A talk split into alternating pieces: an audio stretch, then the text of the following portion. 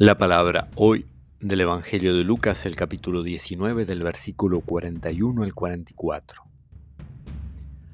Cuando Jesús estaba cerca de Jerusalén y vio la ciudad, se puso a llorar por ella, diciendo, Si tú también hubieras comprendido en este día el mensaje de paz, pero ahora está oculto a tus ojos.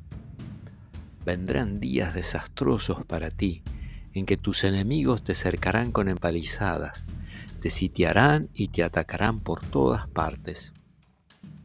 Te arrasarán junto con tus hijos que están dentro de ti y no dejarán en ti piedra sobre piedra, porque no has sabido reconocer el tiempo en que fuiste visitada por Dios. Palabra del Señor.